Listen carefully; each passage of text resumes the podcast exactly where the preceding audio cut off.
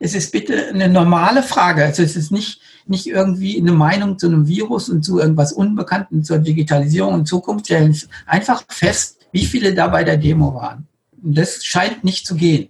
Dann sind ganz viele Leute sehr böse, weil ne, das stimmt auch, dass die Medien sagen, dass da natürlich Rechte drunter waren, diskreditieren jetzt diese ganze Bewegung.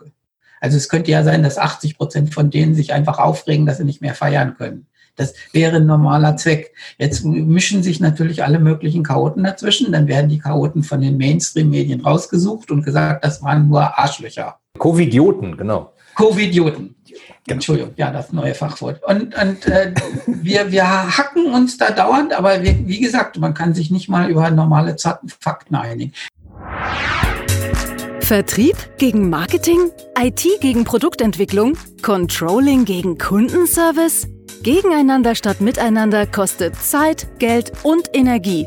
Hier im Blickwinkel Kunde Podcast schärft Oliver Rateitschak den Blick fürs Wesentliche. Zufriedene Mitarbeiter, die abteilungsübergreifend zusammenarbeiten, um gemeinsam ein Ziel zu erreichen, profitable Kundenbeziehungen. Hallo Herr Dirk, schön, dass es wieder geklappt hat. Sie sind ja inzwischen äh, Stammgast sozusagen hier im Podcast. Ja, Mal oder so, weiß ich nicht. Äh, vierte Mal sogar. Okay. Und ich habe vorher noch ein Interview, das war ohne Bild. Ähm, ja, äh, danke. Freut mich, dass Sie sich bereit erklärt haben. Äh, wie, wie kam es dazu? Ähm, es war dieser Tag, äh, Ende der Pandemie, Tag für die Freiheit, die Demonstration in Berlin. Ich habe die Bilder gesehen und habe gedacht, ich möchte mal mit jemandem sprechen, der äh, große Zusammenhänge kennt und logisch denken kann und wissenschaftlichen Hintergrund hat, wie, wie er das so empfindet. Und dann habe ich, hab ich sie angechattet und sie haben gesagt, jawohl, lasst uns ja, reden. Genau. Und, und das finde ich super. Ähm, also ich muss sagen, ich war wirklich entsetzt, wie aggressiv die Stimmung da war. So nach dem Motto, äh, das sind die und wir sind wir und das sind die anderen, die anderen sind immer böse, äh, fand ich wirklich komisch, muss ich sagen. Mhm. Ähm, Sie hatten ja auch ein Daily Dip darüber gemacht, über ähm, das, das Thema sozusagen Akzeptanz von Corona mhm. oder Verleugnung. Das fand ich extrem spannend. Ähm, wie, wie kann man sich das erklären? Dass, dass die einen sagen, äh, okay, wir müssen damit leben, wir müssen gucken, und die anderen sagen, auf gar keinen Fall, dass es gemacht ist, alles Panikmache, das stimmt gar nicht. Ich habe jetzt gerade wieder eine Kolumne geschrieben, dass wir instinkt gesteuert sind. Also es gibt ja von dieses berühmte Buch von Kahnemann, der mhm wo er und, äh, wohl den Nobelpreis so im Prinzip für all das, was da drin steht, gekriegt hat. Äh, der, der hat so eine Theorie postuliert, die ist ganz schick, die ist ja biologisch nicht begründet, aber äh, sozusagen man kann was damit anfangen. Und er sagt, es gibt ein System 1 sozusagen, wo man schnell ein Urteil fällt, so wie ein Tier, mhm. ja, was angegriffen ist, das wird ja immer das Beispiel gesagt, immer dasselbe. Mhm. Der, der Säbelzahntiger guckt Es gibt drei Reaktionen, abhauen, kämpfen oder totstellen. So. Ja, ja, Schweigen, also jetzt so, Schweigen der Lämmer. Hm. Meistens schweigen die Leute ja. Also dann sagen sie, ja gut, dann machen wir das und murmeln so ein bisschen was vor sich hin, aber die, die Reaktion ist sowas wie Todstellen oder anpassen. Also positiver mhm. gesagt, anpassen. Also das sind so die dressierten Massen, die machen dann, was ihnen gesagt wird. Und dann gibt es welche, die sagen, damit will ich nichts zu tun haben. Und ein dritter Teil kämpft.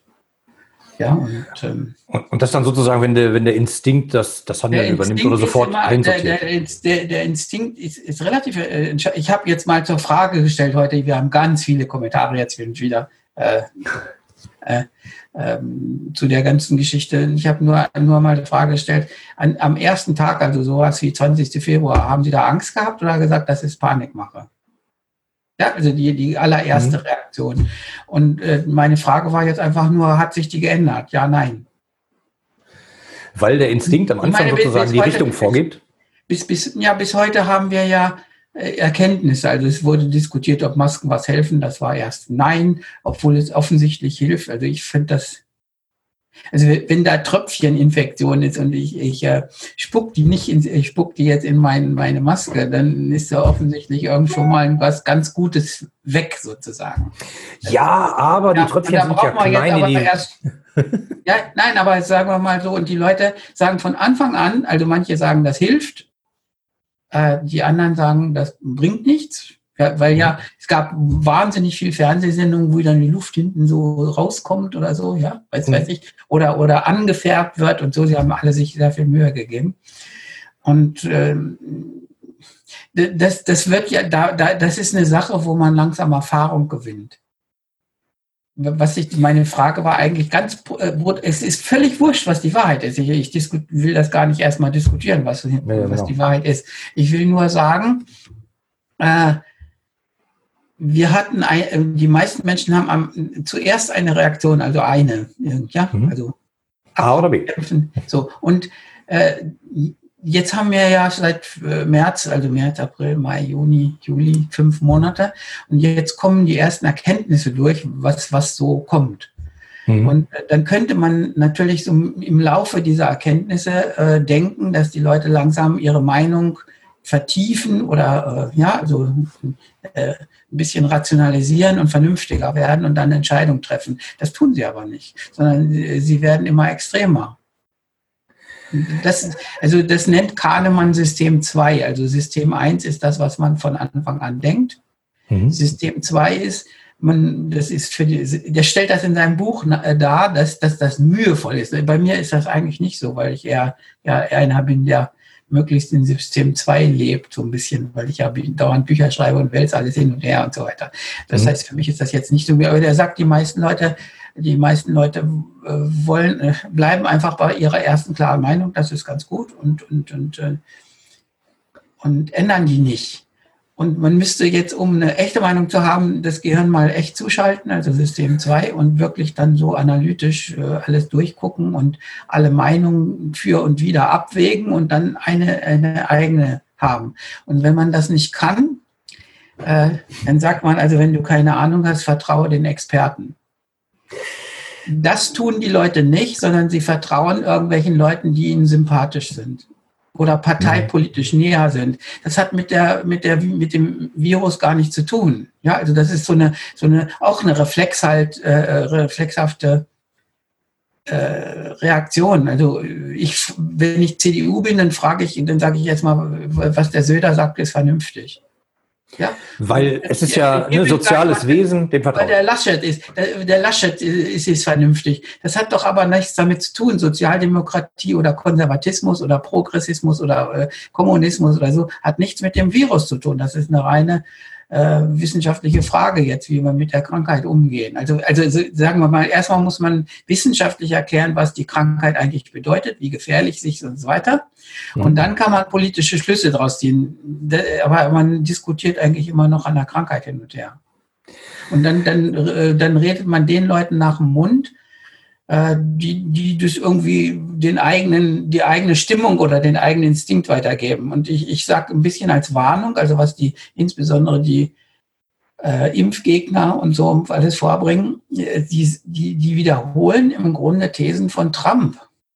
Also mhm. Trump hat als erster gesagt, es ist ja weniger als Grippe. Er hat gesagt, äh, Impfen bringt nichts. Oder ja, so, der hat auch gesagt, Desinfektionsmittel spritzen könnte eine super Idee sein. Ja, sagt alles Mögliche. Und dann so, im, im Grunde, im Grunde, äh, weiß ich nicht, müsste jetzt ein bisschen nachdenken, also mit, wirklich behutsam, ob es nicht so ist, dass diese dauernden täglichen Befeuerungen von dem Trump in die Sprache von uns eingehen. Also, dass wir genauso argumentieren. Es ist doch nicht mehr als Grippe und so weiter und so weiter. Und äh, ja, ich, ich, ich habe jetzt ein paar Artikel auf meiner Homepage dazu geschrieben. Da gibt es jetzt sehr viele Kommentare, also insbesondere die Leute, die äh, mein, äh, mein Gewäsch für unnötig finden.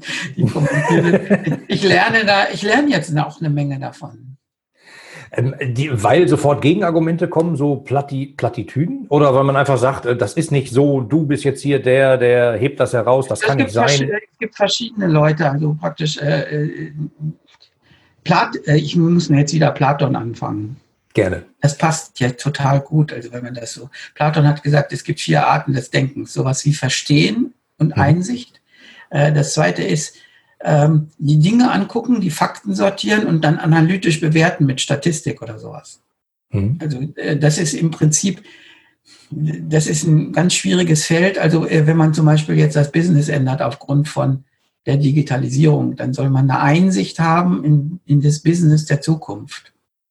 Mhm. Es hilft aber nicht, also sehr begrenzt, was die BWLer machen, die Fakten zu sortieren und jetzt Statistiken zu machen.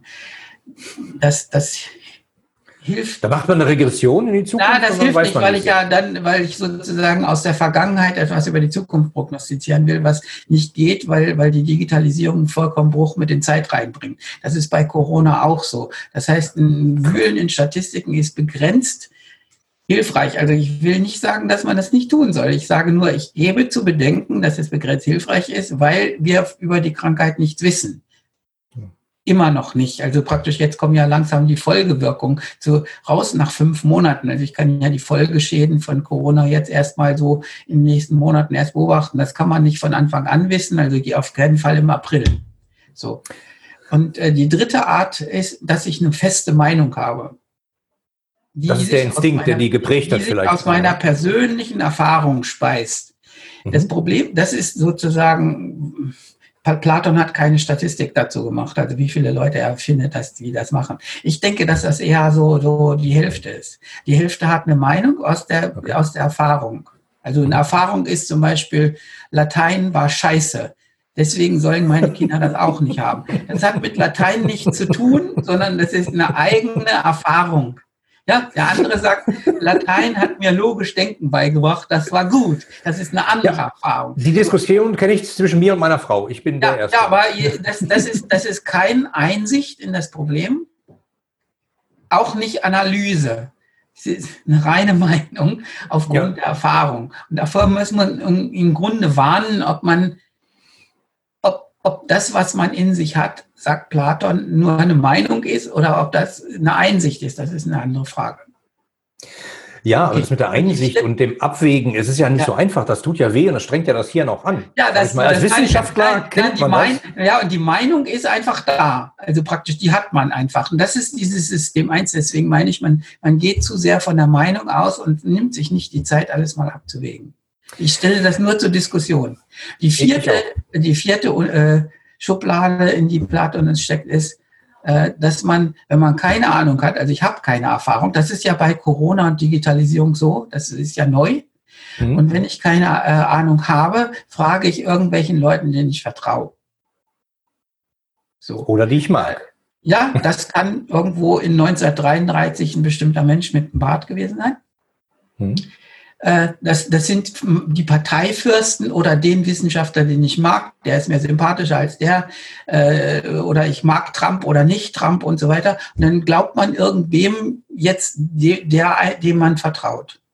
So, und jetzt ist es leider eine Zeit, wir haben leider eine Zeit, wo wir gar nicht mehr so viel irgendwelchen Leuten vertrauen.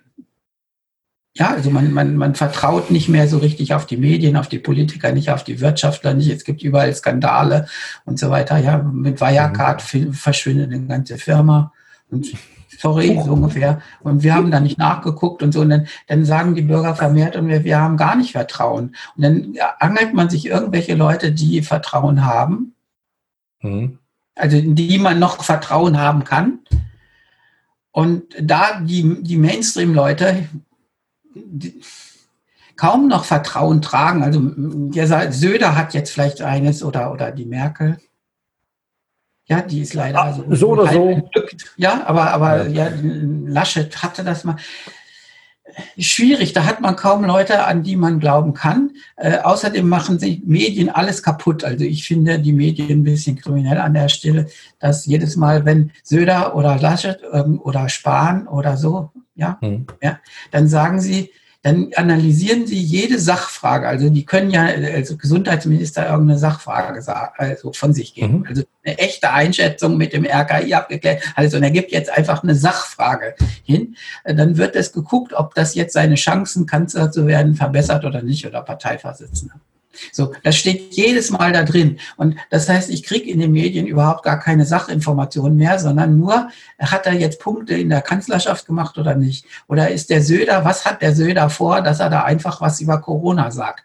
Und er hat leider sehr überzeugt, das macht ihm Punkte und so weiter. Und das geht immer so weiter. Und äh, äh wir sind in so, so einer komischen Gemengelage, wo man eigentlich über die Sache als solche nicht wirklich reden kann. Ist das schlimmer geworden in den letzten Jahren, jetzt zur Zeit?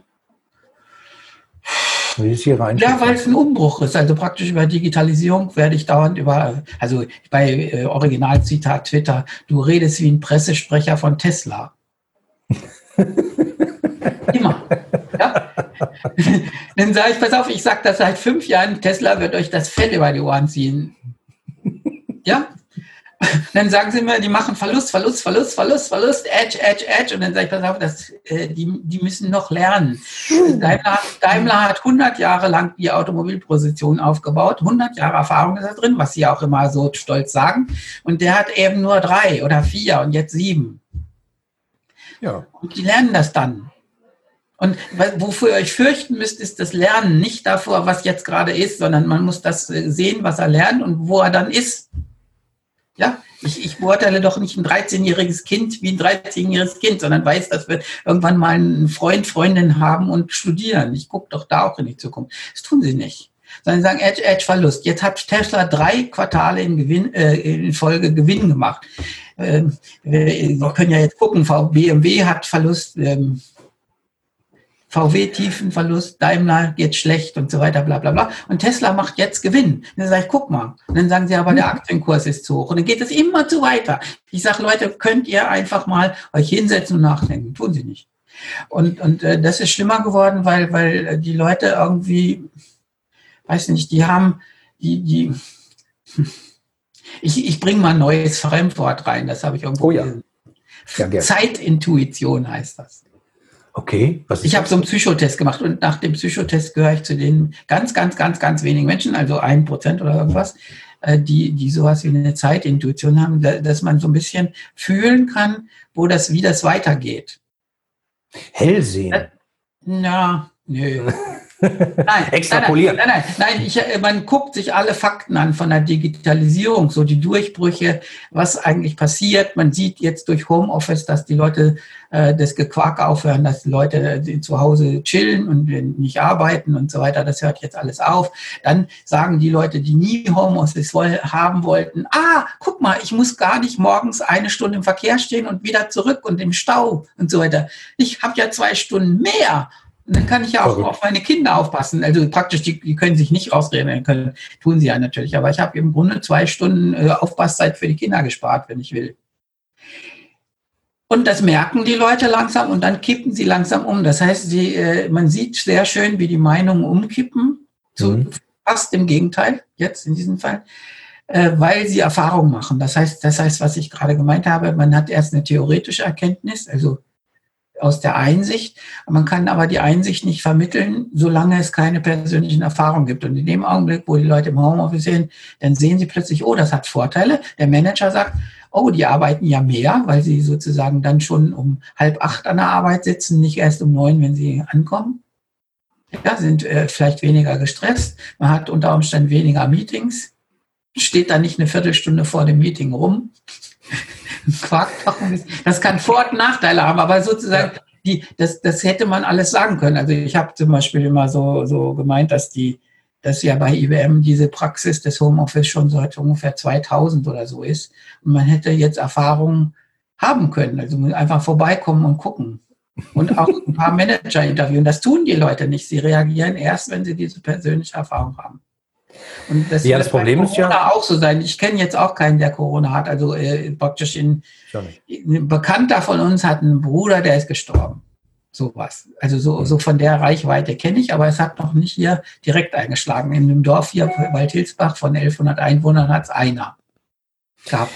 Ja, äh, ja wohnt in Bochum, hat es deutlich mehr. Man, dann, aber dann sagt man, dann, äh, dann sagt man, dass ich hab, wie gesagt, ich habe noch keine Erfahrung. Und dann neigen die meisten Leute dazu, äh, jetzt äh, irgendwem zu glauben, der sagt, das ist Kappes oder das ist wichtig. Oder so. Und das, das, das gleicht man dann auch noch mit seinem eigenen Instinkt ab und dann hat man eine fertige Meinung. Dann kommt noch, ich will jetzt ich und Quack zu viel, ich weiß. Äh, Alles gut. Dann kommt die Meinung, dann, dann, gibt die ganze Ebene noch der Statistiker da, die, die unter Umständen die Statistiken nicht gut lesen können.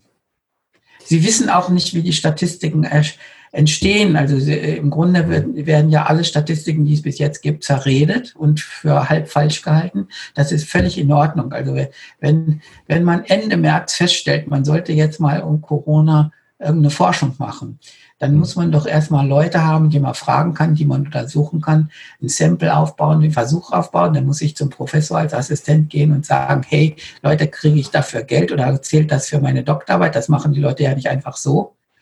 Und dann werden lauter Fragen geklärt. Äh, dann muss man irgendwo Geld kriegen von der Regierung, dass man die Studie durchführen kann, also die ganzen Umfragen, Interviewer losschicken und so weiter. Und äh, ja, wie lange dauert das? Also gute Frage, oder? Sechs Wochen? Ja. So, und dann sind, also, wir schon, dann sind wir schon im Mai. Dann kann man natürlich die Umfragen nicht sorgfältig machen, also weil es ja drängt. Dann mhm. nehme ich irgendwelche Leute auf der Straße und frage die, nicht so wie das Fernsehen das macht, also irgendwelche, mhm. die da rumstehen. Und sende die drei, die äh, gut passen. Ja, ja in den äh, Satiresendungen, äh, also ich hätte echt Angst, da so einem zum Opfer zu fallen, ja, bei heute Show, bei der heute Show. Die fragen so unfair und nehmen dann sich irgendwelche quasi Leute aus, die sie vielleicht für Dödel gleich halten und lassen sie dumme Sachen sagen oder so. Ja. Das kann man machen. Wenn man jetzt wirklich Wissenschaft macht, braucht man wahrscheinlich sowas wie vier, sechs Wochen Vorlauf. Die hat man jetzt sich, die wie soll man sagen, die hat man sich nicht genommen, weil man ja auch keine Zeit hat. Man muss ja irgendwelche Erkenntnisse haben. Und es wäre schön zu wissen, ob zum Beispiel Kinder die Krankheit weitertragen oder nicht.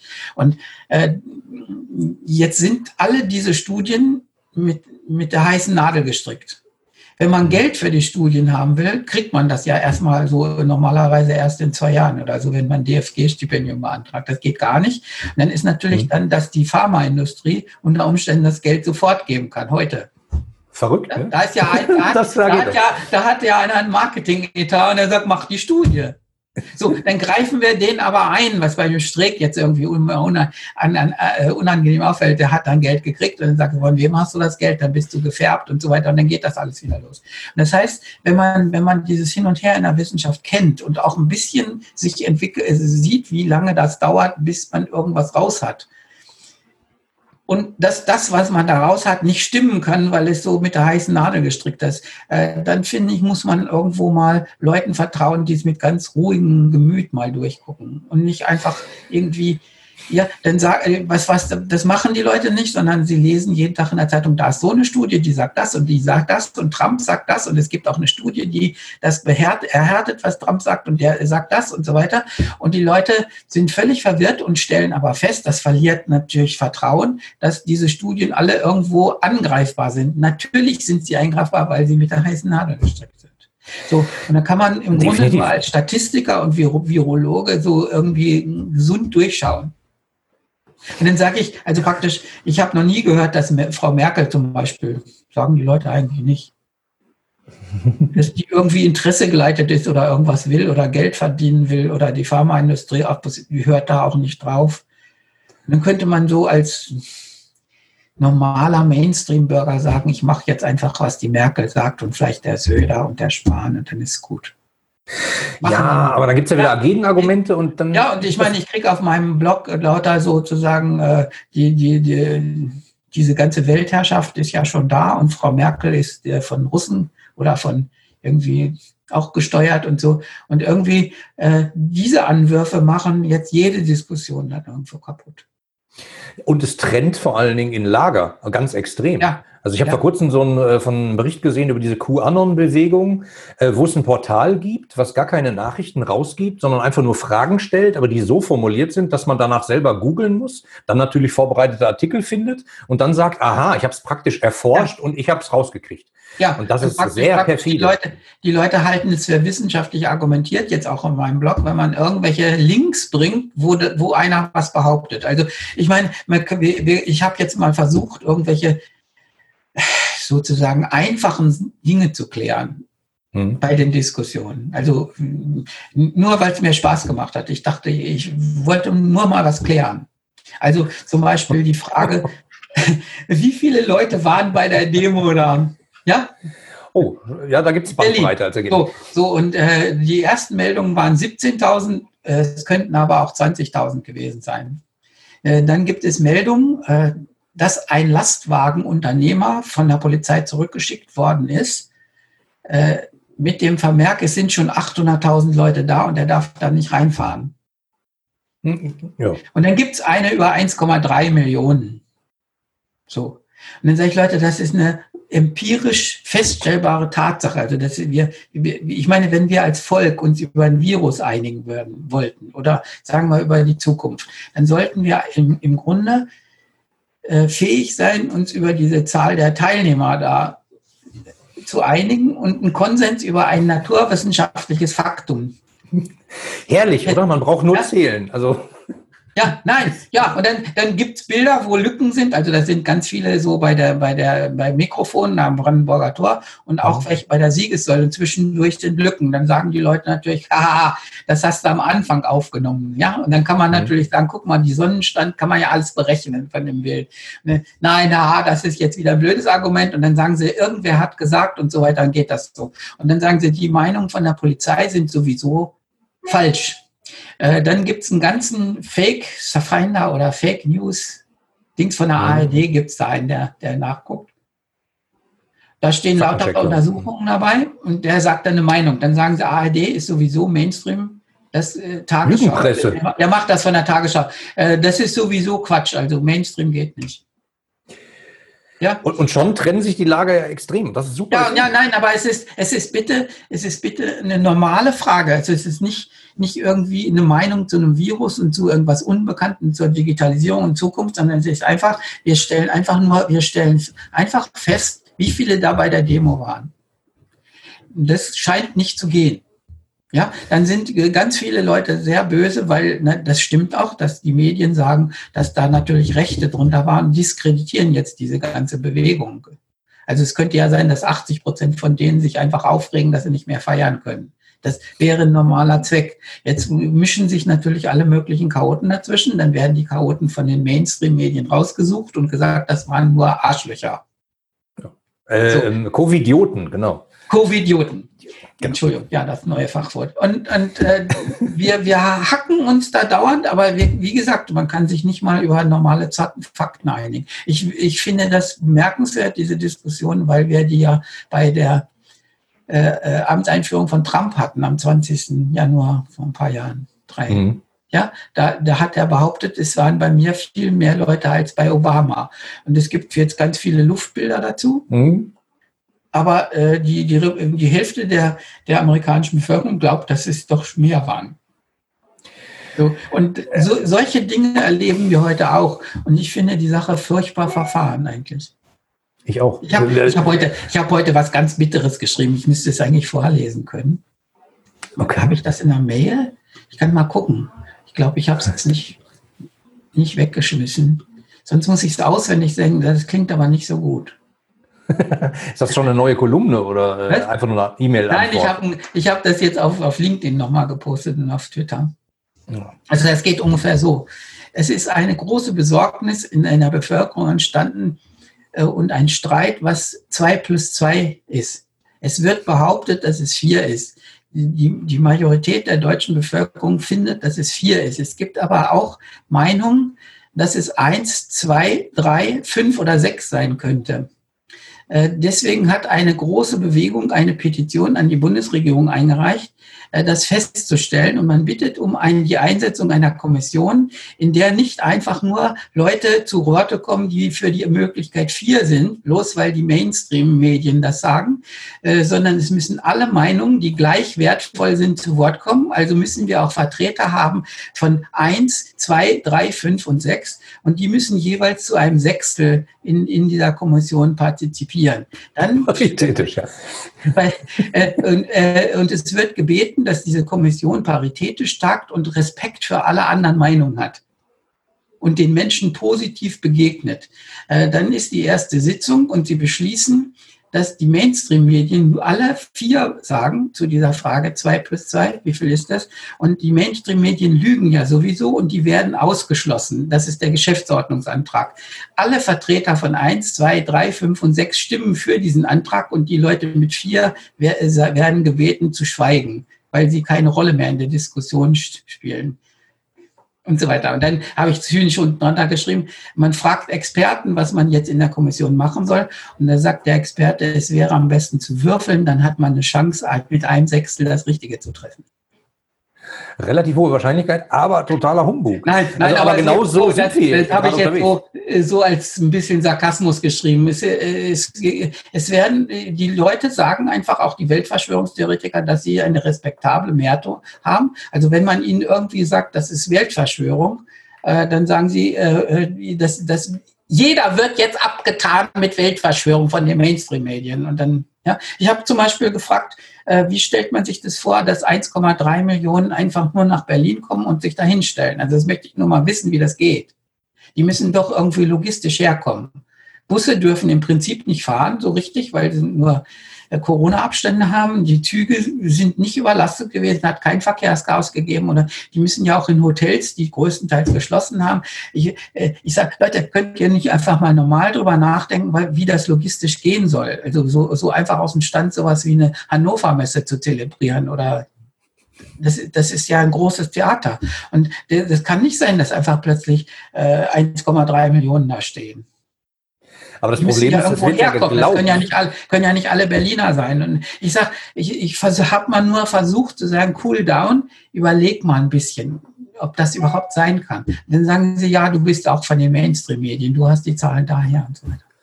Ja, so Totschlagargumente gehen ja immer. Aber das, das führt uns ja nicht näher an die nein, Wahrheit nein, heran. Man, nein, ich habe jetzt einfach nur diese Zahlen gestresst, weil, weil die ja naturwissenschaftlich klar sind. Also die, es gibt eine naturwissenschaftlich saubere Antwort auf die Frage. Und nicht mal da können wir uns einigen. Und das ist, äh, empfinde ich im Augenblick als sehr traurig.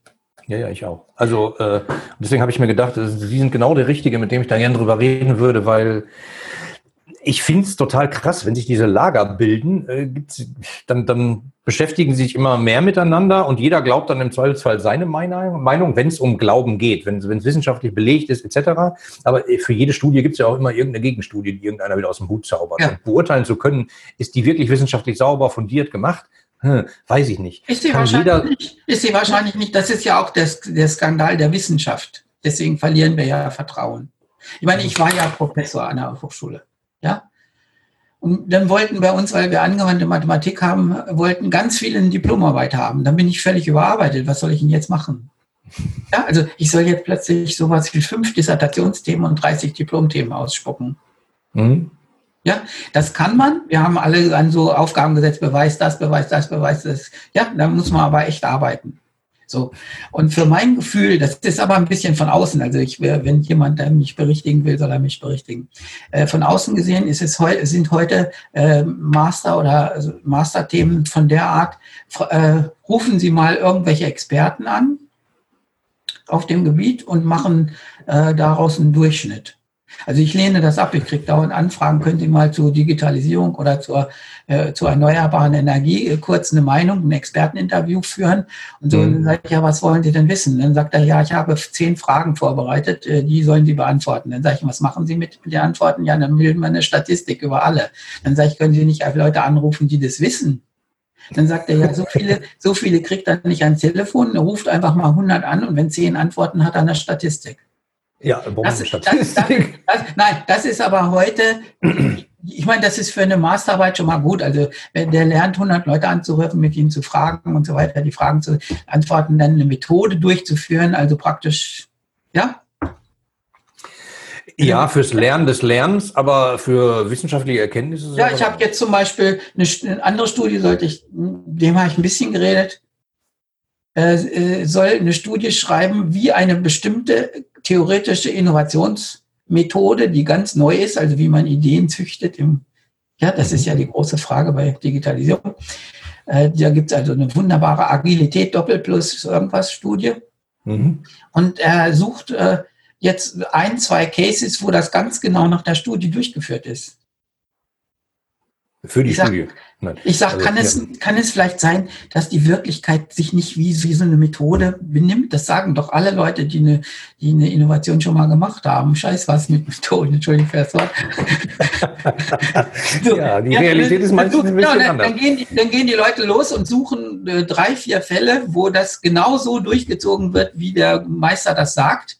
Und dann kommt aus der Studie raus, alle müssen das so machen und diese Studie hat zwangsläufig Erfolg.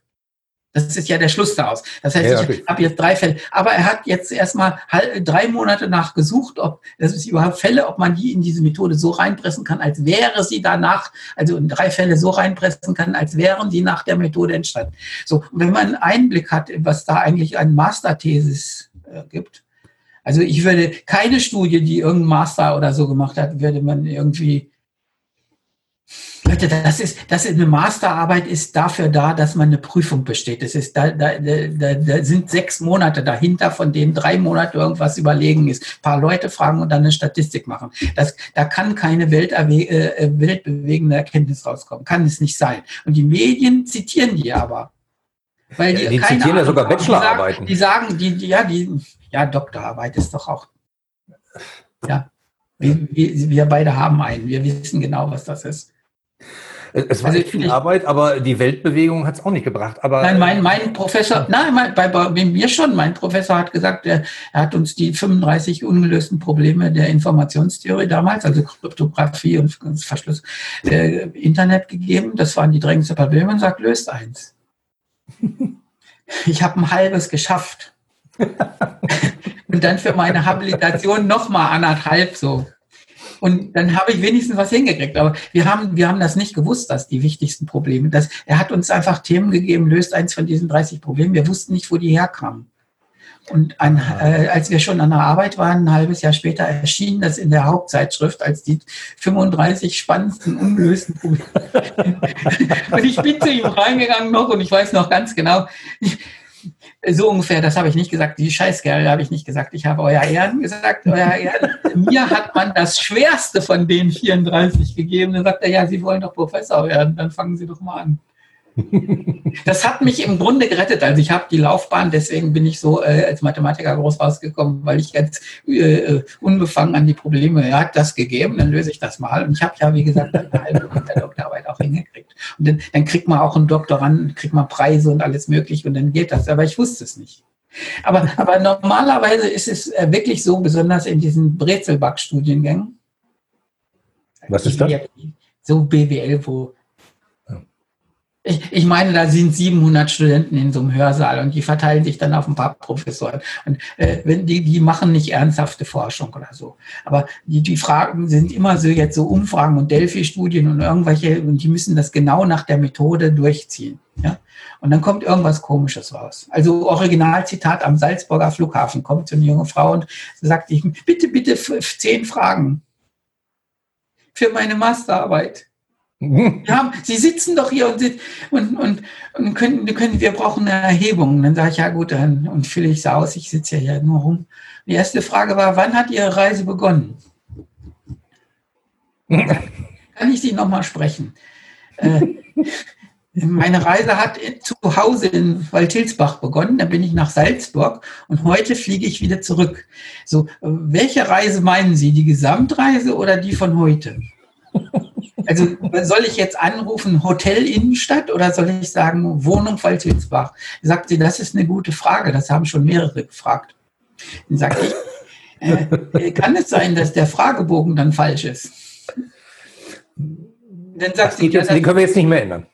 Ja, den kann hat sie gesagt. Sie, sie hat das nach vielen Beschwerden auch ihrem Professor gesagt, aber der hat gesagt, das kann man nicht ändern. So. Und diese, diese Feinheiten kann ich erst äh, so ungefähr aus der, das ist eher aus mehr als der Hälfte der Studien dann rauskriegen, die so entstanden sind. Und äh, dann, dann hat man da kein Vertrauen. Und dann sagt man, hey, ich will mal äh, irgendwie äh, eine echte Studie sehen von einem der Gurus. Ja, und die dauern natürlich. Die, also die Gurus setzen sich da nicht hin und machen irgendwann Quark für vier Wochen. Mhm. Und da müssen wir halt ein bisschen Geduld haben. Und dann sagen sie, mir sagen sie dann aber, guck mal, wir haben die Studie da von irgendwem, der hat das als Bachelorarbeit gemacht. Äh, und dann sage ich aber, könnt ihr vielleicht auch auf die Gurus hören? Dann sagen sie, ja, die, das sind Mainstream. Und wir, wir, wir, also praktisch, da, da, da stelle ich einfach fest, dass die Leute diese, die nicht verstehen, wie Forschung funktioniert, wie man das bewerten kann. Äh, wie gesagt, dass die Forschung jetzt unter Eile stattfindet, dass natürlich Interessen darin spielen von der Pharmaindustrie, das verstehe ich auch. Ich habe jetzt zusammengezählt, äh, gibt es im Internet, äh, dass die gesamte Pharmaindustrie alles, also alle Tabletten der Welt, alle, ja, alle Firmen, alle Länder, Welt, machen 1,2 Billionen Umsatz im Jahr. Okay. So. Äh, zum Vergleich. Walmart in den USA 600 Milliarden, VW 250 Milliarden, Toyota 250 Milliarden. Also ich kann hier ein paar Firmen sagen. Das heißt, die gesamte Pharmaindustrie ist so mächtig wie Walmart, VW und Toyota. Und dann sagt man, pass mal auf, es gibt noch die ganze Kernenergie, die Shell, Leute, ja, also die ganzen Ölindustrien. Mhm. Äh, ihr habt, äh, äh, es gibt Rüstungsindustrie und so weiter und so weiter. Und äh, je nachdem, wer gerade jetzt dran ist, äh, der regiert die Welt, also mit Bill Gates zusammen. Also das ist äh, in meiner, als ich so studiert habe, waren das gerade die, war der Kalte Krieg, das Jahr 72 sind die äh, ist der Ostblock in die Tschechei eingeflossen. Da hat man einfach gesagt, jeder, der irgendwas forscht, was anwendungsorientiert oder Statistik ist, ist Büttel der Rüstungsindustrie. Und dann ist man irgendwann mal Büttel der Agrarindustrie und dann der äh, von, von sowieso von Google und Facebook und von und, äh, es muss doch klar sein, dass es verschiedene Machtzentren in dieser Welt gibt, also Autos, Öl, Rüstung, Raumfahrt, weiß ich was. Und die, die Pharmaindustrie ist relativ klein. Die reißt natürlich ziemlich weiten Maul auf, weil, weil sie uns erpressen kann. Das macht mhm. ja die Rüstungsindustrie auch. Ohne uns äh, seid ihr unsicher und so weiter. Aber sie ist im Grunde als ganze Branche ein relativ kleines Licht. Und die Profite, die da gesagt werden, die man durch Impfung macht, sind relativ marginal, also im Vergleich zu allem. Ja, aber da aber die Fernsteuerchips drin sind, dann nein, kommt ja nein, aber nein, die Fernsteuer, nein, die sagen ja, die Rüstungsindustrie, je, je, also je, ich merke, das ist, das hat auch natürlich was mit diesen, mit diesen Meinungen zu tun, die unversöhnlich gegenüberstehen, äh, dass man immer sagt, man ist von der Rüstungsindustrie gesteuert oder dann eben von, von, der, von, von äh, Facebook und das, das wechselt alle paar Tage. Ja, ich habe ich hab zum Beispiel auch immer Diskussionen gehabt, ob, ich war ja damals bei IBM reingekommen, ob IBM nicht die Weltherrschaft hat mit den Mainframes. Dann da gab es ja damals diesen lustigen Werbespot von Ich habe damals schon gesagt, schön wäre es, es gibt im Grunde PCs und dann sagt IBM, nee, nee, nee, wir beherrschen. Die waren eher stolz, dass sie die Welt beherrschen. Dann sage ich, pass auf, es ist gleich zu Ende. Ja. Und dann kam die ganze PC-Industrie. Äh, zum Teil, also HP und IBM waren mal über 200, so 250 Milliarden wert an der Börse. IBM ist jetzt noch 120 und HP 26. Ja, und dann hat man gesagt, die, die haben mit den Druckern und so, die, die beherrschen uns und so. Und äh, alle zehn Jahre ist das was anderes. Und äh, jedes Mal tun die Leute so, als wenn das für alle Ewigkeit so ist, also dass Google uns beherrscht oder dann Samsung oder Huawei oder irgendwer ist immer der Bösewicht. Und, Amazon. Ja. ja, Amazon. Ja, ich, ich meine, äh, ich weiß noch, wir haben, äh, ich habe ähm, äh, Amazon hatte man auf jeder Folie ab, so ungefähr 1998. Da, da gab es Google noch nicht. Also Google ist von 1998. Und als wir das Internet besprochen haben, war auf jeder Folie Amazon und Finnland, mehr Beispiele hatten wir nicht. Also, dass die Finnen schon Internet haben und wir träumen davon. Das mhm. ist jetzt immer noch so, ist egal. Aber so, äh, und da, ich habe diesen ganzen Hate mitbekommen. Also praktisch, wenn man über die zukünftigen Entwicklungen redet, äh, wird man immer zu überschüttet. Das ist das Problem. Also im Augenblick, ich meine jetzt so, Tesla ist jetzt durch, also das verstehen jetzt so normale Menschen langsam auch. Ja, ja. Jetzt kommt die nächste Firma, ist Nikola. Der kenne ich gar nicht, muss ich sagen. Ja, das, Helfen Sie auf die Sprünge. Ja, das ist aber das Problem. Das ist, die, die ja. versuchen Wasserstoffautos zu machen. Sie haben, sie bauen gerade in Arizona und in Ulm Wasserstoffautowerke, also und wollen auch den Tesla ablösen. So, und dann kommt der hämische Geschäftsbericht, der war von vorgestern. Äh, sie haben 35.000 äh, Dollar Umsatz und zwar haben sie für den Chef der Firma, Trevor Milton, äh, eine Solaranlage auf sein Luxushaus gebaut. Das ist der einzige Umsatz bis jetzt. ich, dann sage ich, pass mal auf, könnt ihr euch vorstellen, dass man natürlich nur Verlust macht und keinen Umsatz, wenn man das Autowerk jetzt baut. Also sie bauen zwei in Ulm und in Arizona. Wir haben letzte Woche angefangen. In Ulm sind sie, glaube ich, schon ein bisschen weiter.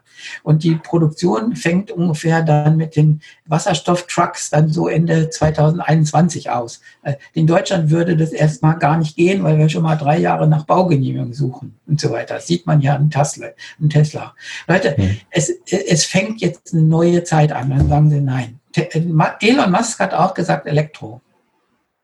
Dann, ja, diskutiere, dann, diskutiere, ich mit den Leuten, die sagen dann alle, Wasserstoff ist ineffizient. Dann sage ich, das weiß ich, dass es ineffizient ist. Und zwar um Faktor drei wahrscheinlich oder irgendwas Schlimmes. Aber nicht mehr in zehn Jahren. Dann sagen sie, nein, das glauben sie nicht. Ich sage, Leute, ihr habt vor zehn Jahren gesagt, man muss Wärmepumpen und alles Mögliche haben. Und Photovoltaik ist ineffizient. Heute ist Photovoltaik in sonnigen Ländern billiger, macht billiger Strom als Kernenergie in zehn Jahren Forschung. Könnt ihr euch nicht vorstellen, dass da Forschung wieder drin ist? Nein.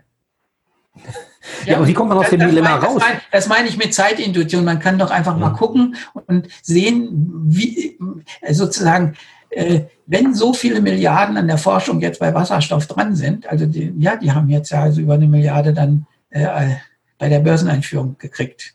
Nikola. Da kann man schon eine Menge machen. Ja. Also die, der, der Name ist total gemein. Also wenn, wenn die Feinheiten jetzt nicht, ich sage das für alle. Also der, der berühmte Erfinder heißt Nikola Tesla, also der da, mhm. ja, der Pionier in der Stromforschung. Und äh, deswegen haben sie das absichtlich die Firma Nikola genannt, weil das ja Tesla dann. ja, das ist so ein Anflug von Größenwahn, ist schon okay. Und, und äh, da, kommen, da kommen jetzt so Firmen und äh, dann sagen wir, guckt auf diese. Und, äh, man muss nicht auf Amazon gucken, das ist im Grunde bekannt. Äh, vor ein paar Wochen oder zwei, zehn Tagen, ist eine Firma an den Markt gegangen, Lemonade heißt die, Limonade. Okay. Lemonade. Die, die verkaufen sowas wie Hausrat, Kraftpflichtversicherung, so einfach so im Internet kann ich eine bestellen, ja, nein. Wenn man einen Schaden hat, äh, schreibt man einen Aufsatz und geht ein neuronales Netz als Expertensystem drüber und guckt, ob der geschummelt oder ob der authentisch redet. Und dann zahlen sie einfach den, zack, raus. Oh, wie keine Versicherungsbüros, keine Nix, nein, einfach nur Internet. Verrückt. Ja, ja, ja, ja. Ja, und dann war ich jetzt mit, mit, mit so Allianz oder so in Kontakt und habe gesagt, wisst ihr, was Lemonade ist? Nee. Sag ich, Leute, es brennt. Das ist so schlimm, wie wenn, wenn Amazon Web Services mit Cloud anfängt und IBM sagt, ja, das ist doch Kasper. So geht das nicht. Und äh, überall an den, äh, gibt es neue Dinge und man muss sich das vorstellen, wie das geht. Und das, wie gesagt, wenn, wenn wir auf Corona zurückkehren, ist das genauso. Man muss jetzt mal gucken, wie das geht. Also wir haben festgestellt, wenn, wenn fünf Urlauber aus äh, Italien oder China kommen, also bei Webasto aus China und mhm. dann aus Ischgl, dann flammt das so durch im, im Februar, weil es kalt ist. Und die Theorie ist, dass die Viren bei Kälte besser anstecken. Das äh, kann schon sein, weil bei Tönnies sich ungefähr alle angesteckt haben von ein paar mhm. Leuten. Ja? Und äh, jetzt müsste man im Grunde sagen, wenn ich, wenn ich ein bisschen gucke, was so alle Forschung sagt, dann, dann, dann hätte ich das Gefühl, wir müssen erstmal wissen, was das im Winter mit uns macht. Sonst, ja, aber das Problem bis ist dahin, ja, gesagt, bis dahin würde ja. ich mal vorsichtig sein. Wenn wir mit 1000 Neuinfektionen in den Winter gehen, also wir sind mit drei Neuinfektionen in den Februar gegangen und dann ist es hochgeschossen. Und vielleicht ist der Virus jetzt irgendwie normal tätig, also wütet auch bei Sommer und bei 36 Grad heute. Äh, was aber macht der Virus, wenn es minus 10 ist? Das ist doch, das wissen wir nicht. Ich habe jetzt, äh, ich habe jetzt geguckt, weil Leute einmal das mit Grippe vergleichen. Ähm, es gibt ja Grippewellen und die Grippewellen scheinen sich immer zu bilden, wenn in dem Jahr äh, Frost und äh, relative Wärme sich abwechseln. Also wenn im November 10 Grad Frost ist, die Straßen vereisen und dann kommt irgendein Sturmtief mit 15 Grad plus. So ein paar Mal hintereinander. Und dann, dann schwächt das das Immunsystem von allen möglichen Leuten und dann kriegt man eine Grippewelle, so ungefähr. Also die Grippe ist im Grunde begünstigt durch die Schwächung des Immunsystems und dann ist sie, dann grassiert sie. Und wenn wir das jetzt in diesem Winter haben, dann möchte ich bei der erhöhten äh, Ansteckungsgefahr von Corona nicht wissen, was passiert. Und deswegen, ich sage ja einfach, ich, ich will gar nicht so rechten mit den Gegnern und Befürwortern. Ich sage, es wäre besser, wir tragen mal Masken bis zum ersten Frost und dann gucken wir mal. Und diese Erfahrung müssen wir erst machen. Und die, die Erfahrung mit, mit sowas wie 1000 Neuinfektionen da reinzugehen, weitflächig, weil das ja jetzt durch den Urlaub in jedem Ort flackert da so, sind so ein, zwei, in jedem Ort, sind nicht viele insgesamt, aber in jedem Ort sind welche. Und wenn wir dann in die Frost reingehen oder in eine Schwächung des Immunsystems, dann möchte ich mal sehen. Und dann kann es sein, dass wir irgendwelche groben Maßnahmen machen wieder müssen und dann hält das die Wirtschaft echt nicht mehr aus. Und jetzt haben wir die Wirtschaft so ungefähr auf 5%, 6% Minus so übers Jahr. Das ist so wie bei der Finanzkrise. Das ist schlimm. Ja. Aber überstehbar. Und jetzt soll bitte einfach nur mal warten, bis wir wissen, was da bei Frost ist. Die Leute kommen jetzt immer und sagen, es lässt sich keine Übersterblichkeit. Also die Übersterblichkeit, also das sind die, die Leute, die mehr sterben als im langjährigen Mittel. Ja? Und dann sagt man, wir haben nur eine normale Grippewelle. Ich habe jetzt die Übersterblichkeitsziffern, gibt es auf, auf normalen Webseiten. Mhm. Ja, so. Äh, es gibt einen Huckel, 17, äh, 18 im Winter, als diese große Grippewelle war. Da haben wir eine Übersterblichkeit von 20.000 Menschen. Okay. Jetzt haben wir eine größere Übersterblichkeit seit irgendwie Mai. Ja, also so. Mhm. Der Huckel sieht aber so aus wie der von früher. Also ja, also mhm. das sind Leute, die mehr sterben als sonst im, langjährigen, im, im, im langjährigen Mittel. So, und dann sagen die Leute, guck, es ist ein Huckel, wie damals. Und dann sage ich, pass auf, der Huckel dauert vielleicht ein ganzes Jahr, dann hast du vielleicht eine andere Meinung. Du kannst jetzt nicht einfach sagen, dass es erst zwei Monate Huckel ist, dass das nicht bedeutet und dass das so war wie Grippe. Dann haben, ja, wir zanken uns immer.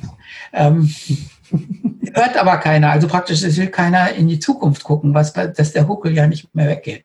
Das Zweite ist, ich habe nachgeguckt beim RKI, wie sie messen, wie viel Grippetote es gibt. Das ist sehr interessant. Okay. Da bin ich gespannt.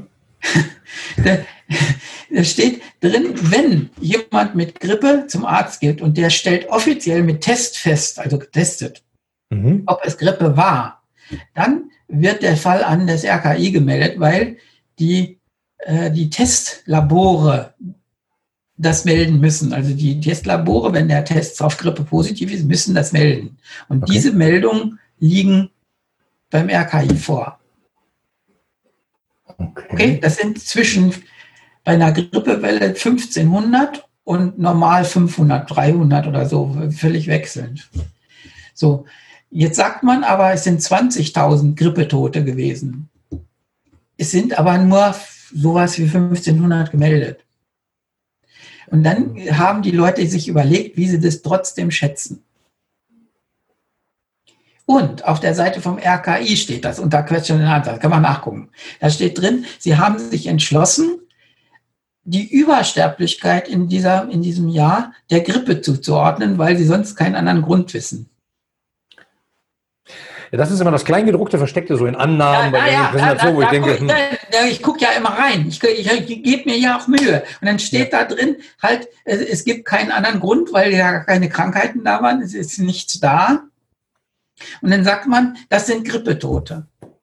Das kann sogar stimmen. Es liegt aber daran, dann würde ich sagen, also eine tiefere Einsicht, also ich, ich versuche mal äh, zu behaupten, dass das eine tiefere Einsicht ist. Äh, die tiefere Einsicht wäre, wenn ich so fluktuierendes Klima habe, dann sterben Leute an der Schwächung des Immunsystems, was, die, was sozusagen durch die Grippe dann so, so, so sagen, sich tödlich auswirkt. Aber äh, mhm. die, die eigentliche Übersterblichkeit ist von, von dem unregelmäßigen Klima her, von, von der Schwächung der allgemeinen Volksimmunität. Mhm. So, und dann schlägt es zu. Und die Frage ist jetzt, äh, die Frage ist jetzt einfach, wenn wir in diesem Winter sowas haben, also dass das Immunsystem des normalen Deutschen gestört ist, was dann passiert, wenn wir Corona haben? Ja, und die, die ja, Leute, die, die Leute, die, die, Leute, die sagen, die Leute, die sagen, alles, was an Übersterblichkeit ist, wird der Grippe zugeordnet. Das macht ja das RKI, sagt das. Also deswegen kommen die Leute auf 20.000 Grippetote, sind normal. Also das ist nur, das ist alle paar Jahre ist das mal so. Ähm, weiß nicht, was dann die Statistik dann wäre. Also, ja, und dann gibt es so eine unselige, äh, unselige Diskussion, äh, äh, sind die mit Corona oder an Corona gestorben? Feiner Unterschied. ja, nicht so groß. Dann kann ja, man doch gut, nein, da kann man naturwissenschaftlich argumentieren. Da kann man sagen, es, äh, diese Spekulation, ob sie an oder mit Corona, äh, lässt einen weiten Interpretationsspielraum zu. Und deswegen sollten wir einfach die kartografieren, die mit, also die im Augenblick des Todes infiziert waren. So, die zählen wir. Das ist eindeutig. Und das müsste das RKI auch sagen. Also sie zählen genau die, weil es eindeutig ist und Wissenschaft zulässt. Wenn ich äh, dem Arzt das sage, er kann mal das so oder so urteilen, dann geht das nicht. Mhm. In Russland werden sie wahrscheinlich nur Leute zählen, die echt an Corona gestorben sind, also mit Lungenbeatmung oder weiß ich was. Mhm. Und deswegen haben die so wenig Tote. Und im Grunde, im Grunde kann man den Zahlen auch wirklich nicht so richtig trauen. Also wenn man ins Kleingedruckte kommt, komme ich schon langsam ins Grübeln. Und dann denkt man, da ist ja so eine Arbeitsgemeinschaft Grippe. Das ist so die, äh, das RKI hat im Wesentlichen die Grippe, oder? Also in normalen Zeiten. Also der Rest ist ziemlich ausgerottet und dann haben sie Grippe und dann leben sie natürlich vom Funding für die Grippe und dann, dann sagen sie, okay, dann sind es 20.000 Grippetote. Ich, ich kann mir schon irgendwie vorstellen. Ich bin jetzt auch ein bisschen weltverschwörungstheoretisch, aber so, das ist so der normale Gang der Was Dinge. leicht passieren kann, wenn man äh, die Zusammenhänge versucht zusammenzustecken. Ja, ja aber, aber das, ja, ich, ich, will das, will das nicht als Beschuldigung sagen, aber so, man müsste das überprüfen und so ein bisschen ist das so, dass die Vereine natürlich ihre Bedeutung hochspielen. Und wenn, wenn das eine Rolle gespielt hat, äh, dann wirkt sich das jetzt sehr kontraproduktiv auf und kostet etliche tausend Tote. Also weil, weil die Leute jetzt, ist ja nur Grippe, jetzt mhm. irgendwo äh, sorglos sind. Ja, aber äh, Sie sind ein extrem kluger Kopf äh, von mir betrachtet, aber äh, von meiner Seite aus betrachtet. Sie können Meta-Zusammenhänge erkennen. Sie haben auch noch diese Zukunftsintuition. Das ist ja schon mal, da kommt eine Menge zusammen. Will man das von jedem Menschen da draußen erwarten, dass er selber mal guckt, was gibt's alles für Pro und Kontras? Ich fasse die mal zusammen, ich bilde mir selber ein Bild. Dann kann man nicht. Wir sind jetzt in so einem Strudel von lauter Vertrauensverlust. Äh, also das RKI könnte doch die Fragen mal aufnehmen. Also ja. praktisch, äh, es steht im Raum, es ist nicht schlimmer als Grippe. So, und dann kann man dazu wirklich mal was sagen. Oder sagen wir mal, Herr Spahn hält mal eine halbe Stunde Vorlesung darüber, das wäre doch ganz gut. Ja? Also äh, sagt, so und so haben wir das gemessen, das und das ist das Problem, deswegen und deswegen sind wir jetzt vorsichtig. Das kann man doch einfach mal normalen Menschen erklären. Ja, und ja wir, wir, das Problem ist, glaube ich, dass das, das Erklären schon voraussetzt, dass man es verstanden hat. Und ich glaube nicht, dass das alle immer haben, die sich so hinstellen und so. Ja, Frau Merkel sagt das ja im Grunde so, aber ein bisschen so, sie müsste noch ein bisschen mehr Vorlesungen halten. Also nicht nur, die sagt im Grunde so und so ist das, sie macht sich Sorgen und bitte vertraut mir, wie ihr, wie ihr mir immer vertraut und nehmt es einfach hin und tragt eine Maske und ich appelliere an euch und so weiter und so weiter. Äh, das ist ein bisschen zu schwach, also weil, weil jetzt die Öffentlichkeit zu sehr aufgerührt ist von diesen Fragen. Also die, die fragen, soll ich dieses Chlor-Dingsbums irgendwo essen? Ich, hab, ich weigere mich eigentlich, den Namen zu merken. Ja. Ja, soll ich mir Desinfektions und so weiter? Da kann man im Grunde einfach mal eine Stellungnahme der Regierung, zehn Minuten zu jeder Sachfrage, das und das, einfach eine Stellungnahme, damit man irgendeinen Anker hat, an dem man diskutieren kann. So, so, dann, dann kommen wieder die anderen Interessen. Äh, ah, du hast aber vor drei Jahren das hier gesagt und das hat sich als falsch erwiesen, deswegen hast du uns in die Scheiße. Ja, da, da, muss man auch, ich meine, das hat nichts mit Marketing, welche Gesamtzusammenhänge. Man muss auch die Leute jetzt verstehen äh, von, sagen wir, Großraum RKI oder sowas, äh, dass sie mit der Hühner-, Schweine- und Rindergrippe, Rinderwahnsinn, irgendwie falsch gelegen haben. Das war ein Fehlalarm. Ja. ja. Da hat man zu viel Buhai gemacht und letztlich ist alles nicht passiert. Die haben alles gesagt, wenn ein, wenn ein T-Bone-Stick ist, dann bringt es sich um und so weiter. Heute kann man es ja wieder essen. Ist alles in Ordnung. Ja, aber wie das so ist, es gab eine so eine Presse das ist, das ist sehr schwierig. Ein anderes, noch eine andere Baustelle ist, dass ganz viele argumentieren, in Deutschland ist ja nichts passiert. Dann sagt man, pass auf, aber in Großbritannien, wo sie sich nicht drum gekümmert haben, ist was passiert. Ja, und dann so weiter. Dann gibt's die Argumentation, dazu könnte man immer noch zehn Minuten Erklärvideo machen zu jeder dieser Frage.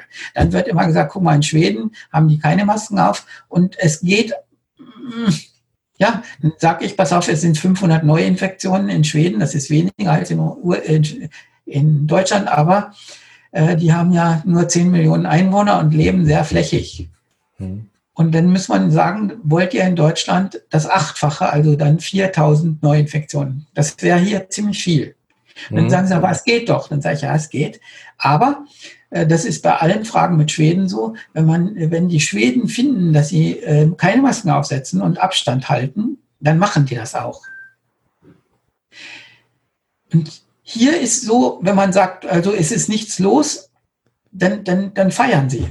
Hm. Das geht nicht. Also äh, äh, es ist ja bei Bildung und bei allen diesen Fragen ist immer, sind die skandinavischen Länder weiter vorn. Und das liegt ein bisschen daran, dass sie sich als Community entscheiden, irgendwie einen bestimmten Weg zu gehen und halten sich auch dran. Und wenn sie sagen, wir tragen zwar keine Masken, aber halten Abstand und sind vorsichtig und so weiter, dann machen die das. Das ist meine Sicht von außen.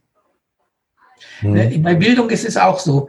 Äh, Sie sagen, wir nehmen jeden mit. Wir äh, wollen nicht so Leute immer sitzen lassen und irgendwie bestrafen, sondern wir nehmen jeden mit.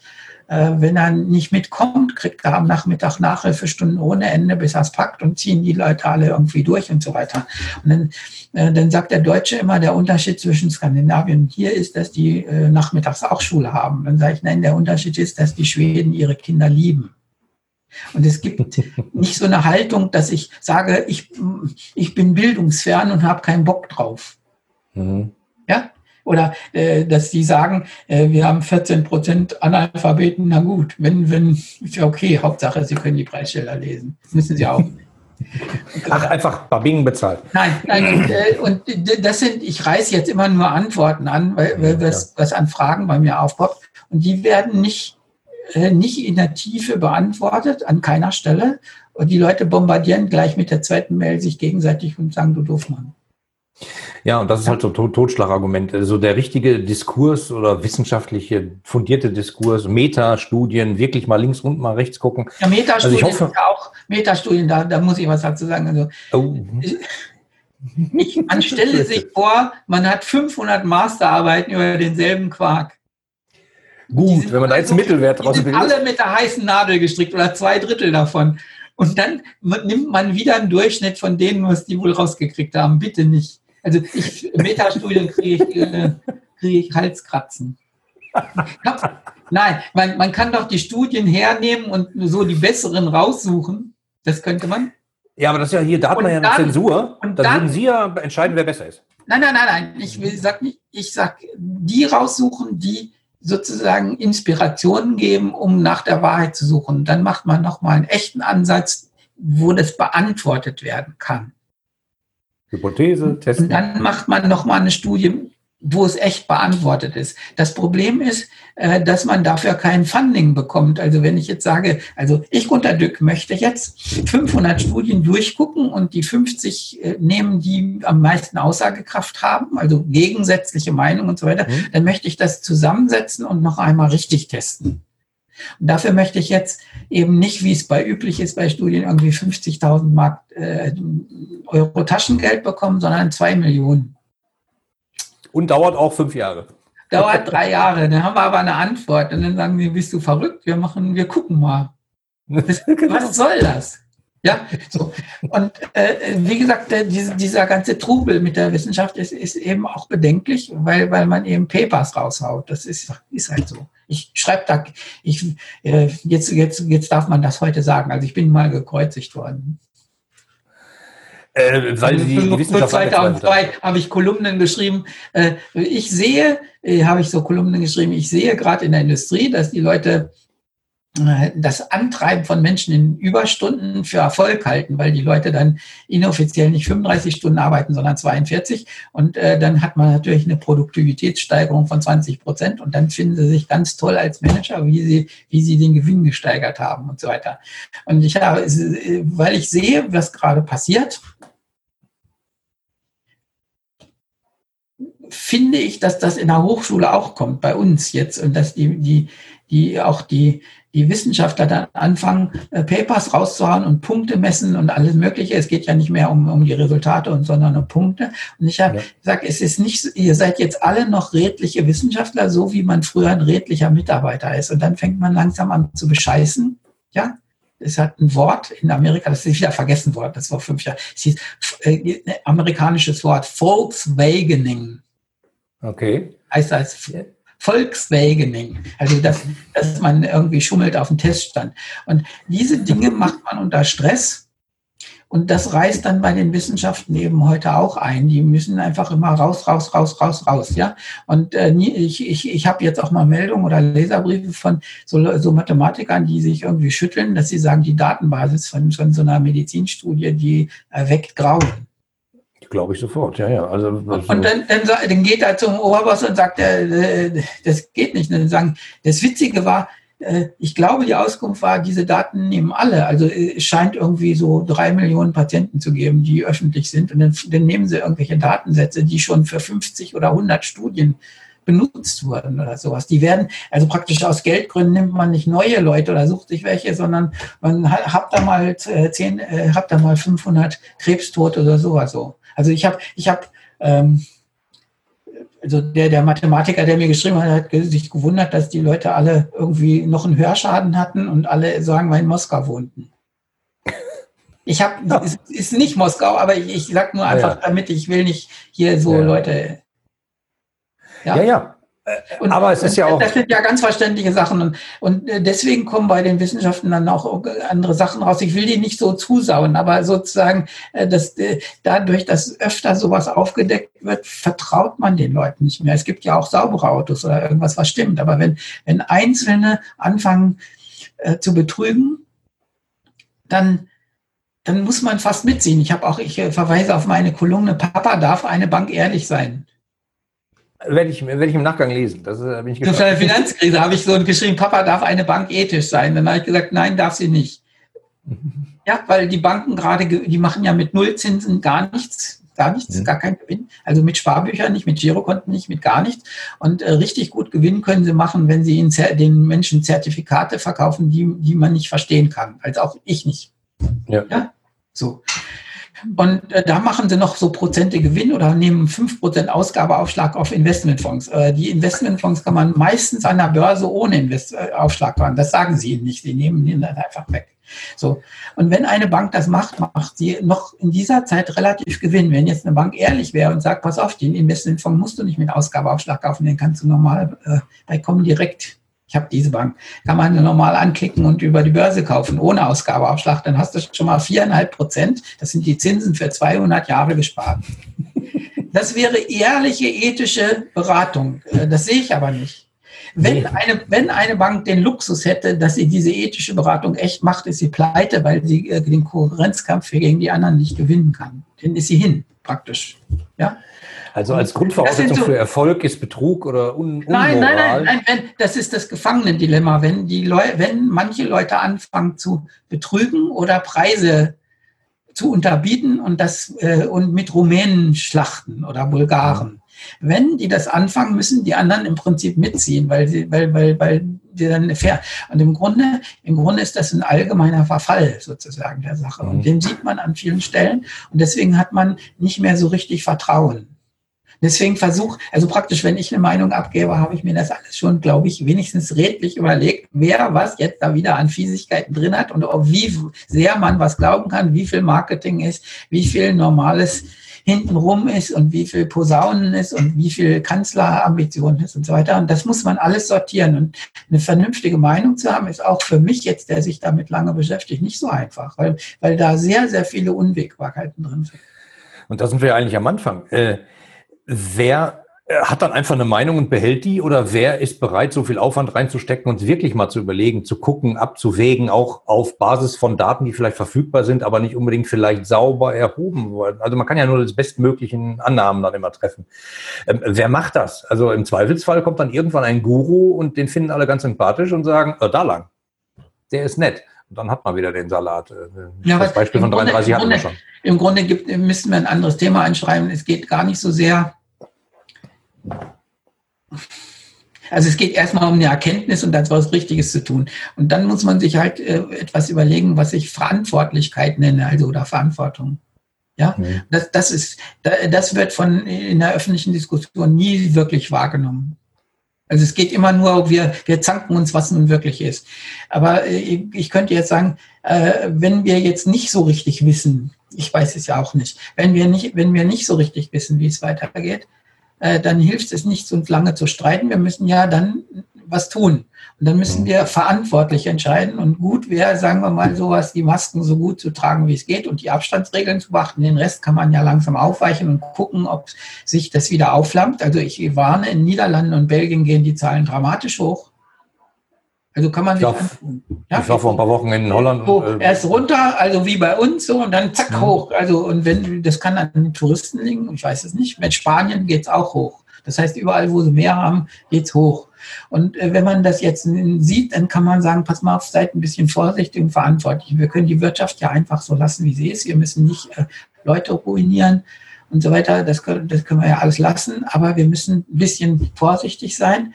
Und äh, heute hat auch einer geschrieben, die Leute, die gegen Masken sind, sind auch, halten sich auch nicht an Abstand. Also das sind ja auch verschiedene Dinge.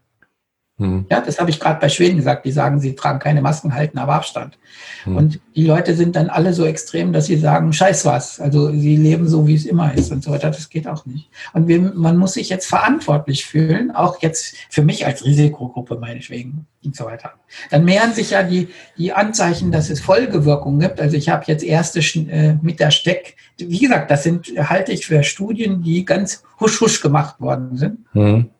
Also mein subjektiver Eindruck. Und man ja, muss jetzt noch ein paar Wochen weiter warten. Und da steht drin, dass die Hälfte aller Gesundeten sozusagen noch irgendwelche äh, Herzzellen geschädigt haben. Sie wissen nicht, ob sich das, ob das so bleibt oder in drei Wochen dann auch weg ist. Das weiß man nicht. Also sie haben jetzt was am Herzen die Hälfte. Zehn Prozent sollen angeblich irgendwas am Hirn haben, also mhm. sozusagen Schwindelgefühle oder sich an irgendwelche Sachen nicht erinnern und so weiter. Das weiß man jetzt noch nicht. Man weiß auch nicht, ob es weggeht. Weiß ich ja nicht. Dann gibt es was über Leber und Lunge sowieso, weil man ja gedacht hat, das ist eine Lungenkrankheit. Äh, über Harnwege und alle. Und äh, das Problem ist wieder in der Wissenschaft, also wir haben Lungenärzte, Nierenärzte, Herzärzte, weiß ich was, Ärzte, Speichelherzte, äh, Grippeärzte, Nasenärzte, Ohrenärzte, Augenärzte, weiß ich was, Ärzte, Hautärzte. Und die gucken jetzt alle diese Corona Genesenen an und stellen alle jetzt irgendwie, alle, jeder, der sich damit festhält, dass irgendwie auf ihrem Gebiet das nicht in Ordnung ist. Es hat, aber noch Silo keiner, wird das ja, alles es, es, hat aber noch keiner zusammengesetzt. Also ich muss jetzt irgendwie mal so eine Gesamtschau kriegen. Die kann ich jetzt noch nicht haben, weil ja erstmal nur so Schnellstudien da sind, Ergebnisse, dass da irgendwas im Argen liegt. Außerdem müssen diese Ergebnisse sowieso nicht stimmen, weil das sich in acht Wochen in Luft aufgelöst haben kann oder schlimmer geworden. Das wissen wir nicht. Ja. So, und wenn, wenn ich jetzt Regierung wäre, der Spahn, dann würde ich sagen, hey, wenn die Herzärzte und die Lungenärzte und die Hirnneurologen was festgestellt haben, dann wäre es ganz gut, ich finanziere auf der Stelle mit ganz viel Geld, also ganz schnell, jede Disziplin. Ob sie was an den Genesenen seltsam finden. Jede. Nicht, nicht irgendwie, dass sie mit der Zeit rauskriegen, dass es an der Haut auch Schäden macht, sondern, sondern jetzt jeden. Und, äh, Wer soll das alles bezahlen? Ja, dann von wegen bezahlen sie, pumpen 750 Milliarden irgendwo da irgendwo rein. Ja? genau.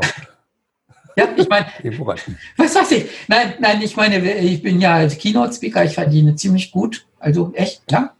Also gehört zu den besseren, noch, ich gehöre zu den noch besser verdienen. Und dieses Jahr verdiene ich jetzt wieder weniger als meine Kinder, weil, weil alles abgesagt wird, überhaupt alles. Ja, und äh, ich meine, wenn ich jetzt zum Beispiel sage, ich bin auch ruiniert durch, dann sagen sie ja, du kannst ja die Soforthilfe von 9000 Euro beantragen. Aber das geht, gilt nur, wenn du unter Hartz IV bist oder irgend sowas. Hm. Ja, und im, im, Grunde gehen natürlich ganz viele Existenzen, also wenn ich jetzt nicht Rentner wäre schon, dann würde ich ja, wäre ich ja auch ruiniert oder so. Ja. Und, aber Vielleicht haben sie ja nicht alles verpulvert. Nein, aber nein, die, die, die Automobil, äh, Arbeiter sind ja unter Naturschutz und irgendwelche, ja, also die systemrelevant sind. Ich bin ich ja nicht. Und, nein, aber für, ich meine, das, das heißt, der Schaden ist doch mehr als 750 Milliarden. Also, weil die Selbstständigen, die ja so wie fünf bis acht Prozent der Bevölkerung stellen und die sehr tüchtig sind, in der Regel ziemlich viel Geld verdienen, die sind alle, sind zum Teil ruiniert. Äh, ihre Rentenansprüche haben sie in Häusern irgendwo geparkt. Also die sollen sie jetzt verkaufen, damit ihr Geschäft übersteht. Ja, wenn sie es auf dem Bargeld haben, da, die kriegen nicht mal 9000 so Soforthilfe, weil sie ja schon angespart haben. Mhm. Ja, ein normaler Beamter wird doch nicht die Pension gekürzt, weil Corona da ist. So. Diese Dinge werden alle nicht diskutiert. Ich will nur sagen, dass der Schaden weit größer ist als die 750 Milliarden, weil, weil, die, weil die Hauptgeschädigten gar nicht in Betracht gezogen worden sind, weil man das schwer nachprüfen kann. Ich kann ja nicht zum Finanzamt gehen. Ich habe normalerweise so und so viel verdient und jetzt für, für 15 Prozent, glaube ich, sowas von der. Und ich lebe zurzeit von Steuerrückzahlung, weil ich zu viel Einkommensteuer vorweg gezahlt habe. Und ich möchte jetzt die Differenz aufgefüllt haben, so wie, wie Lufthansa oder irgend so. Also sagen, hast einen schönen Vogel. Ja, und, und dann, der ach nee, wir haben festgestellt, wir müssen noch Leute entlassen. Der, der Hauptschaden ist dann irgendwie eine Billion, nicht 750 Milliarden. Und aber am Boden bei der Medizin könnte man doch der, diese ganzen Studien jetzt beauftragen. Also jetzt richtig, ja, also und zwar von jeder Disziplin sollen sie sich das angucken. Dann, dann sollen sie Temperaturuntersuchungen machen, also warum das bei Tönnies bei Frost so ansteckend ist und so, was das passiert und so weiter. Also, da sind Tonnen voll Fragen und die müssten einfach mal koordiniert gestellt werden. Ja, aber da beginnt ja der Ärger wieder. Wer würde das koordinieren? Nein, heute koordinieren Sie, so. ja, dann machen Sie wieder eine Meetings oder so. Äh, ja, die Meetings dauern ja meistens viel länger als die Studien. Ja, auch die Beantragungsfrist bei europäischen Projekten. Na, ich, ich, ich bin jetzt einigermaßen, meine, meine Tochter arbeitet in der Pharma, so, so äh, Biochemie, ja. Hm. Und äh, die machen ja dann auch so äh, DFG-Studien oder äh, äh, Exzellenzcluster und so weiter. Und die arbeiten da wirklich so, ich glaube, anderthalb Jahre dran. Und es ist sehr viele Arbeitsstunden da dran. Ja, ich, ich kenne das. Äh, meine Ex-Frau hatte eine Professur auch in der Biochemie. Ja. Äh, da habe ich teilweise echt gestaunt, was da. Ja, da, muss man auch wollen. Also. Ja, da, da muss man einfach sagen, äh, da müsste man einfach die, die sozusagen mal, welche Fragen sich äußern, dass man die schnell beantwortet. Und im Augenblick ist das so Initiative von vorpreschenden, aufgeschlossenen Professoren. Da gehören dann auch welche dazu, die schnell Karriere machen, die diskreditieren das wieder alles und so weiter. Es ist eine völlige Unordnung da drin. Ja, das stimmt. Ja, ein bisschen eine ruhige Hand haben. Ich danke Ihnen, Herr Dück. Äh, wir könnten noch stundenlang weiterreden, aber äh, das war jetzt schon ziemlich lang, muss ich sagen. Und es war wieder mal eine tolle Folge. Ich danke Ihnen sehr. Und ich kann wirklich diese Folge nur jedem ans Herz legen und das werde ich auch tun, weil ich glaube, da war sehr viel Wahrheit und Weisheit drin und äh, vielleicht ne, nicht so, die anderen sind doof und wir haben die Wahrheit gepachtet auf beiden nein, Seiten. Wir, nein, wir wissen es einfach alle noch nicht und wir müssen offen sein für diese Sachen und die echten Fragen, also die echte Ansteckung, die echten Frostschäden, die echten Immunschwächen, die echten Folgewirkungen und so weiter, die wissen wir noch nicht. Und jetzt müssen wir irgendwie tappend da losgehen. Und bis dahin ein bisschen vorsichtig sein, genau. genau. Und nicht äh, sagen, ah, jetzt ist wieder alles wie früher. Ich danke Ihnen sehr. Hat mir wieder Spaß gemacht. Dankeschön. Tschüss. Tschüss. Dir gefällt der Blickwinkel Kunde Podcast? Dann wirst du den Blickwinkel Kunde Club lieben. Im exklusiven Mitgliederbereich findest du Lösungen aus gelebter Unternehmenspraxis, Inspirationen für mehr Mitarbeiterzufriedenheit und Schritt für Schritt Anleitungen zu profitablen Kundenbeziehungen. Registriere dich jetzt gratis unter www.blickwinkel-kunde.de und werde Teil einer lebhaften Community. Worauf wartest du? Wir sehen uns im Club.